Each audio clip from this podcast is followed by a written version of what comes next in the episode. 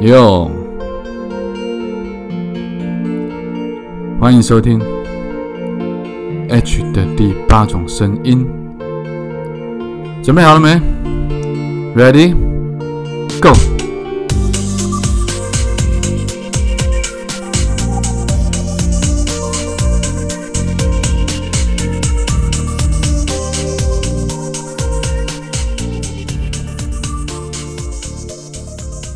Hello，各位亲爱的朋友，欢迎大家再度回来收听 H 的第八种声音。早安、午安、晚安，不知道你现在人在哪里？不知道你现在身处的地方是几点钟？所以我们用三种不同的时间问候语跟你打声招呼，希望你能够拥有一个美好的、精彩、灿烂的一天。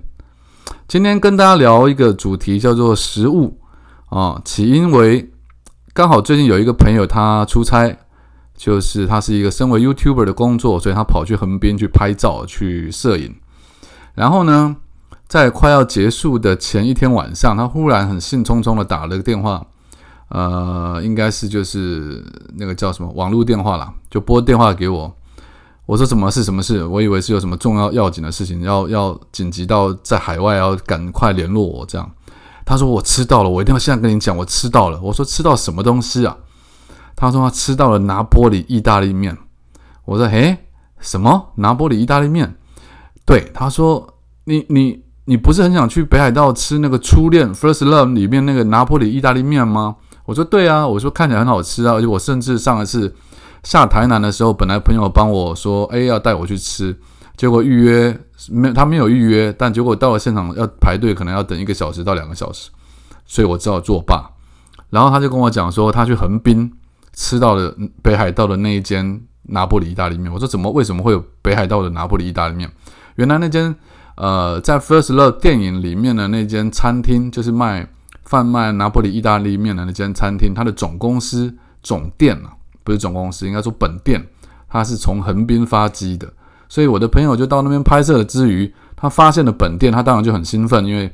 他知道我们之前一直在讨论初恋的事情，于是他就进去点了这个所谓的拿破里意大利面，要价不菲啊，好，要价不菲，结果。他吃完，他吃了第一口，因为他刚好重感冒。他吃了第一口之后，他说：“嗯，是不是因为我重感冒，所以我觉得我吃不出什么特别的味道来？”那跟他同行的友人也吃了一口，然后他就问他的友人说：“你觉得这面有什么特别之处吗？因为这个面不便宜，而且既然是电影里面、呃电视剧里面都已经吹捧的这么的好吃，又有特色，又有什么风味。”是不是我们没有吃出它的精髓来？结果那个有人吃了一口，也说：“嗯，果然是没有什么特别的味道，就是比一般意大利面还要像普通的意大利面。”然后他就是特地打电话来跟我分享说，他吃到了一间啊，那个 First Love 里面的拿破里意大利面，应该是原版的，但是没有想到味道这么的普通，甚至他还告诉我在当天晚上，他实在是很不甘愿，于是。他在回饭店之前，他就在 Seven Eleven 里面买了一个，因为他们在 Seven 都有在卖拿破里意大利面，就是微波的啦。然后他就拿去微波，拿回去吃，然后台币可能好像不到一百块吧。然后家去吃之后，他发现哇，光是 Seven 的拿破里意大利面都比那一间可能要价大约两千块左右日币的拿破里意大利面还要来的好吃，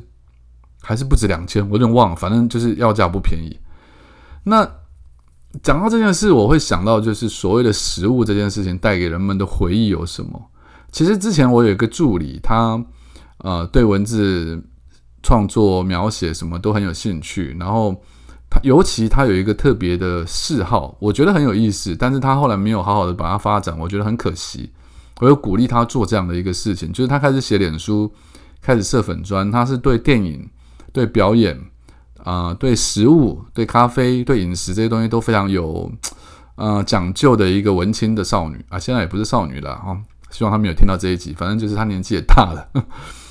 但是她就是专门写电影里面在讲食材或者在讲吃的东西的部分。就我们在看电影的时候，可能大家会忽略这一点，可能大家会会去注意美术啊，注意演技啊，注意剧情啊，注意声光效果啊，但是事实上，啊。当然有很多电影它是以呃饮食为主题的，可是有很多电影它不是以饮食为主题，但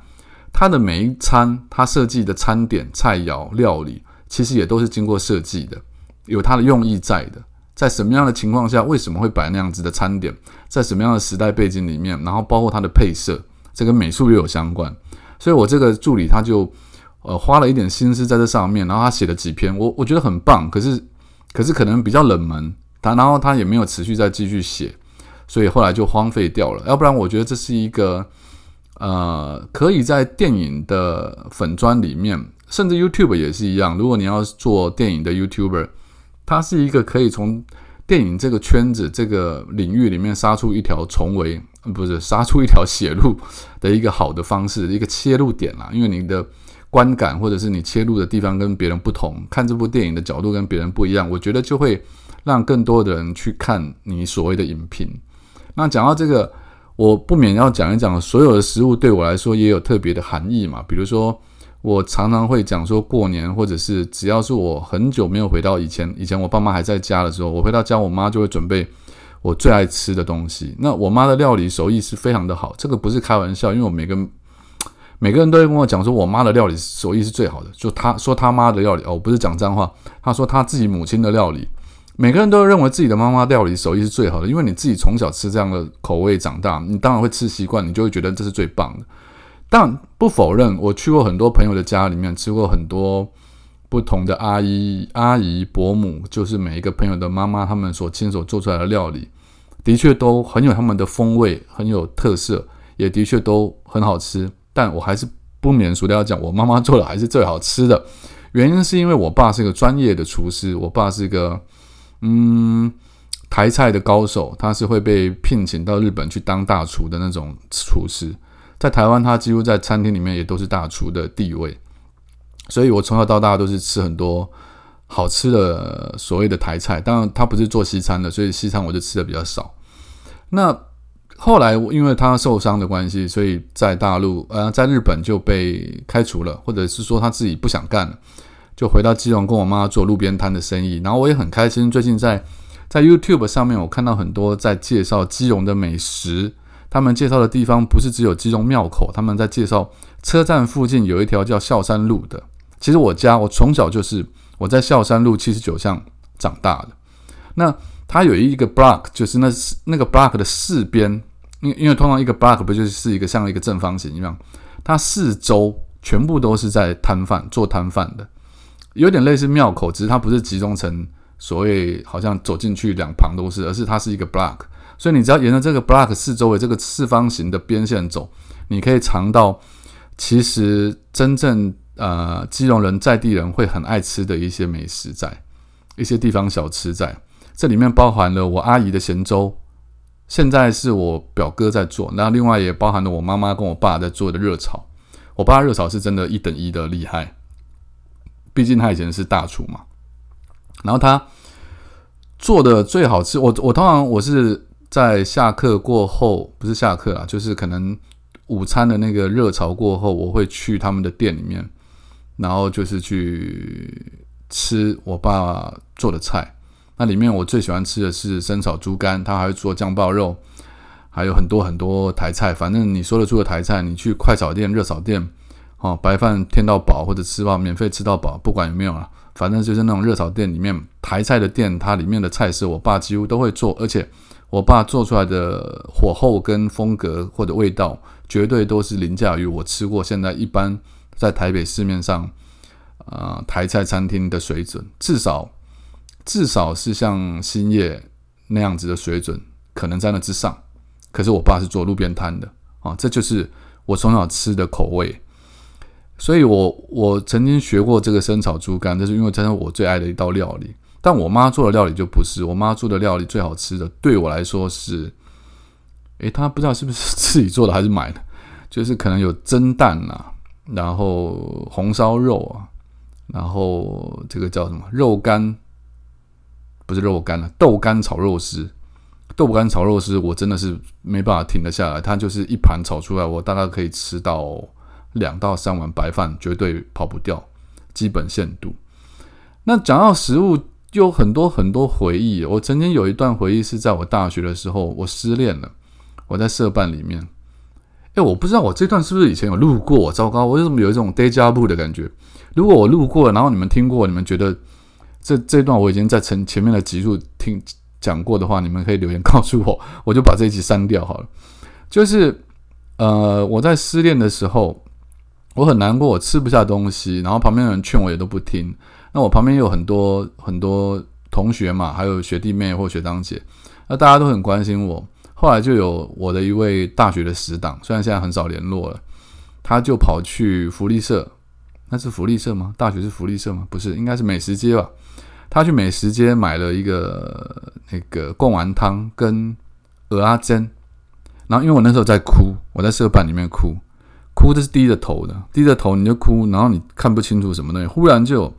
你你就发现你的眼前多了一盘黄色的跟粉红色、绿色的交叉的。一盘不知道什么东西，但是有香味。我睁开眼一看是鹅阿珍，那我饿了很久，因为很多天没吃饭，我就我就看着我同学，他就说身体要顾这样，那我就感受到那种同学之间的爱，我永远忘不掉那一盘鹅阿珍的味道，就是很好吃。然后最最重要的是我跟这个死党之间的感情。那另外还有就是我最爱吃的是天一香的卤肉饭。是基隆庙口，然后这个时候就要扯到基隆庙口。基隆庙口的天一香卤肉饭，因为也是从小吃到大，所以我认为它是全宇宙最强的哈，不是佛里不是弗里塞，就是我认为是全宇宙最强的卤卤卤肉饭。当然你们可以反驳，你们可以讲很多其他家的，但我也很喜欢西门町的天天利，这个都是我爱吃的。可是，呃，我觉得食物都是跟。人或者回忆一起伴随着而来的，所以你当你吃到味道的时候，你不会因为味道好吃而流泪，但是你会因为那个味道想起过往而流泪。我印象最深刻是我在精神病院的时候，因为他那是不准有人来探访的。你如果要来探访，大概只有一个家属，那那个是需要拿证件的。可是我有两个基隆的兄弟，他们就是知道我被关进，呃不是关进了，就是住进精神病院之后。他们特地从基隆庙口买了天一香卤肉饭来，然后来台北台大医院来找我。可是因为精神医院就是精神科的病房，它是比较隐蔽的，而且你没有办法，如果你没有证件，你是进不来的。他们找了好久，走了他他听他们说走了一两个小时，终于找到。找到之后，警卫也不让他们进来，他才告诉警卫说，他们两个是从高雄上来看看这个朋友的，所以希望可以把这个便当啊，把这个饭盒交给他。然后就终于开了门，我就看到那两个家伙，那个两个两个中年男子拿着卤肉饭跟这个肉羹汤交给我，就说，因为也不能讲话，因为不太能够聊天，因为我们那个精神病院就是这样，反正他他就是要杜绝你跟外界的一些接触，然后我就接手了那个那个卤肉饭跟肉肉羹汤，那那个当然是冷掉了，可是吃起来也是，啊，感动万千了。所以我就今天聊这个话题，就是说跟大家谈一谈什么是你心目中最难忘的食物，这个食物有没有牵动你什么样的回忆？我觉得这些是很宝贵的、珍贵的记忆片段，我觉得你要留下来。然后如果有机会去学学习到，因为就像我现在是忘记了，我现在没有办法重现我爸的手艺。如果有机会去学习到。你最爱吃的料理，你一定要把那个 recipe 去记下来，然后你一定要练习学会，要不然到老了或到我这年纪，我这年纪就是老了好，你一定会后悔。为了不要让你徒留遗憾，拜托你把这项技艺学起来，把你最爱吃的东西、料理的方式、步骤学起来，把那个味道留下来。好，今天就讲到这边。如果你喜欢我讲的内容的话，欢迎到我的 IG 留言给我，我的 IG 是搜寻作家作家 H。不是作家作家，就是搜寻作家 H 就可以找到我的 IG，然后发了我留言给我，告诉我你想听什么，然后也可以留问题给我，会回答你所有的事情。先这样了，拜。